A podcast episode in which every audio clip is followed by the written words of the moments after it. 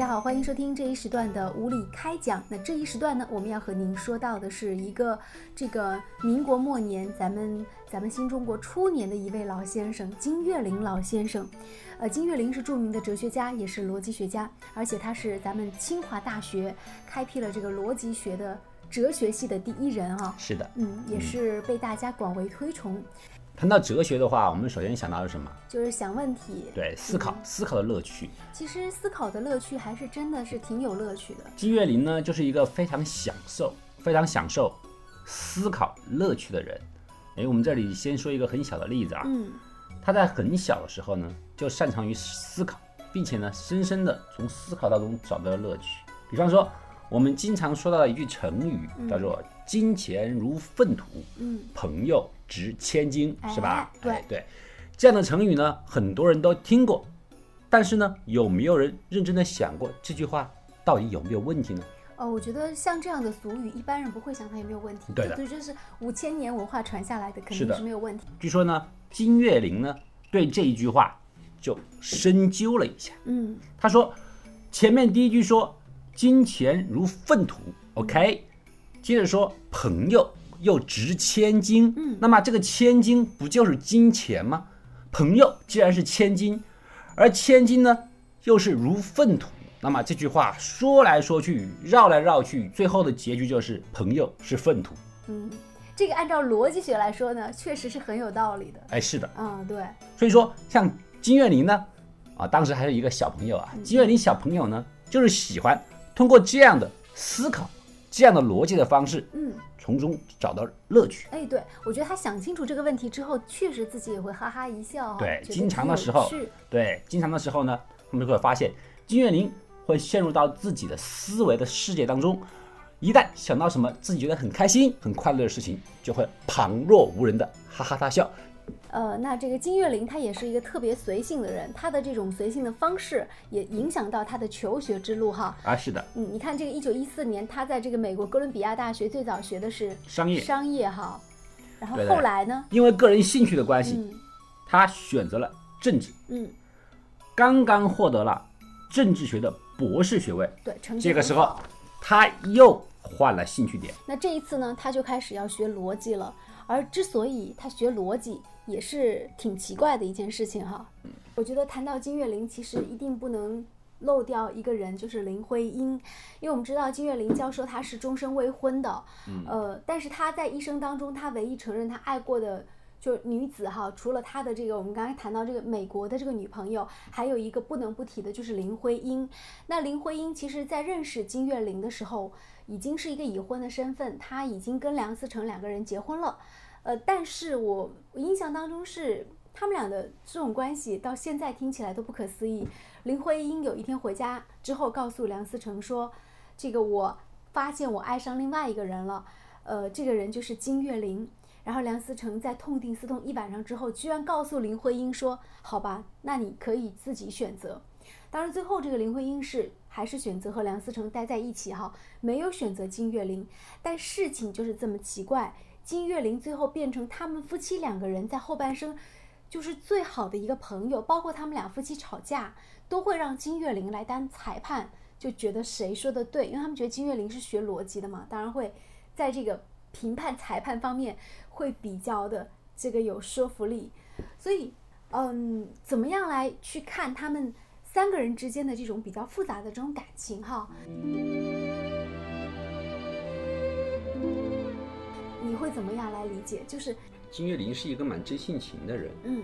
嗯，他对于林徽因的爱呢，他是没有掩饰，直接很简单的表达出来。嗯，他也不管人家有没有结婚，林徽因本人呢，也是一个比较率性的人，对不对？他对于我们说谈到林徽因啊，哈，和徐志摩之间的感情也是蛮多的。嗯，对，嗯林徽因呢，也是一个比较直率的人，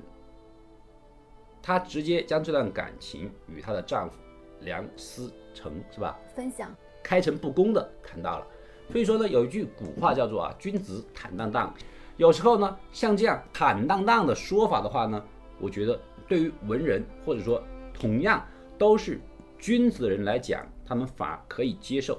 因为梁思成、呃林徽因他们都是从美国留学归来的人士，嗯。金岳霖呢也是一样，他们回国以后呢，我觉得他们更有一种那种西方人士那种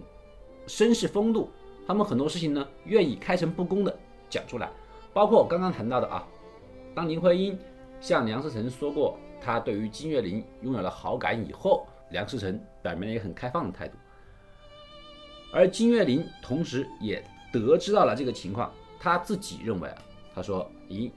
梁思成既然跟你这么说了，那么肯定说明梁思成对你是真正的爱护的，并且照顾到了你的想法。嗯，既然这样的话，那么我更不能够打扰你们二位的和谐生活。嗯于是呢，哎，金岳霖就主动的退出了。嗯但是呢，爱情没有了，他对于这个人林徽因的钦佩之情和喜爱之情还是仍然保留了。而且就因为这件事情，他对于梁思成还多了一份这种敬佩啊，之多了一，份敬佩。所以他对他们两个人都是很有好感的。从此以后呢，他们三个人呢就成了一个好邻居，哎，甚至都住到了一起。嗯哎，金岳霖就住在他们家的附近，嗯后面一个偏房。他们呢，哎，林徽因、梁思成夫妇呢就住在这个前房。那你觉得金岳霖先生终身未婚？因为所有的资料都会写这句话。金岳霖作为一个哲学家，一个研究逻辑的人，呃，终身未婚，他真的是为了林徽因终身未婚吗？就对于这一点，你会是什么样的观点？因为这个是显然的，因为金岳霖的感情生活其实跟他自己个人的那种个性是一样的，很简单。而我们谈到林徽因呢，我们经常性的会说到徐志摩这个人，对不对？人间四月天，只为林徽因。但是啊，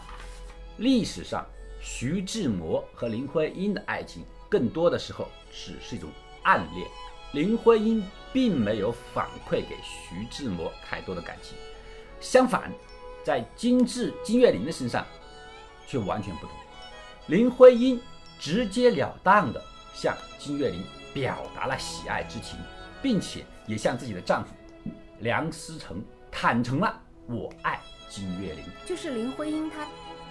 非常明白地表达了我喜欢金岳霖这个概念，但她从来没有在公开场合说我喜欢徐志摩。对，徐志摩对于林徽因的更多只是一种暗暗恋嗯，暗恋。但这种暗恋呢，长期以来是没有回馈的，嗯包括还让他送了性命。嗯，最后，徐志摩是因为搭上了飞机，想去去听林徽因的大学演讲，结果呢，机会人亡。嗯而反过来，我们的金岳霖就不一样了，他首先是获得了美人的青睐，嗯甚至获得了美人丈夫的首肯。那么，这个中间有仅仅只是喜欢而已吗？金岳霖对于林徽因的爱，他也是很坦诚的，所以说双方之间是有爱存在的，并且是一种互相喜欢的爱。但是这种爱，正是因为他们的学识，包括他们的一种人格魅力吧，他们知道止于礼，在这种层次上面来讲，金岳霖在精神上面的伴侣仍然是林徽因，这一点是绝无错误的。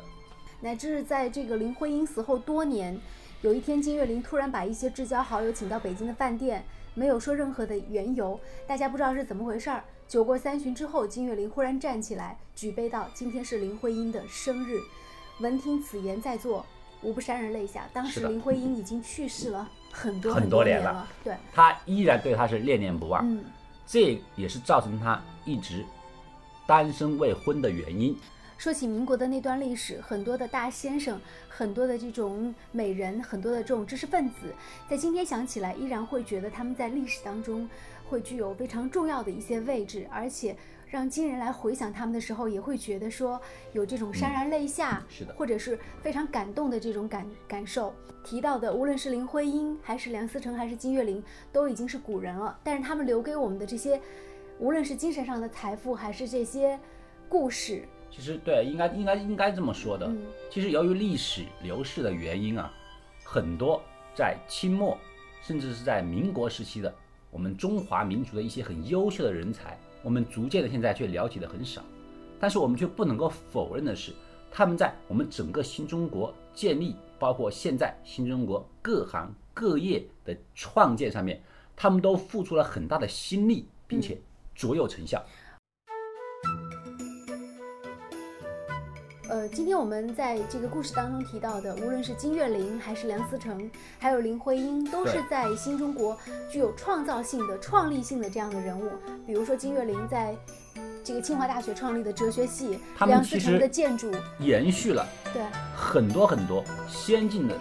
知识，包括他们都有留学的背景，嗯，他们的存在使得中国和西方最先进的知识之间那种接触的距离大大的缩小了，嗯，直接也导致了我们很多新中国时期的一些科技啊、文化呀、知识方面的突飞猛进，嗯，对，包括我们知道的很多中国两弹一星、元勋也都是留学回来的人才。对，他们都是在民国的时代经过了这个留学的这种经历，获得了知识，同时呢，他们又是新中国历史上第一批的这样的知识分子。让我们看起来简直是不敢想象，会有那么先进，会有那么开明，会有那么有文化的人存在在那个时代。感谢您收听了这一时段的无理开讲，再见。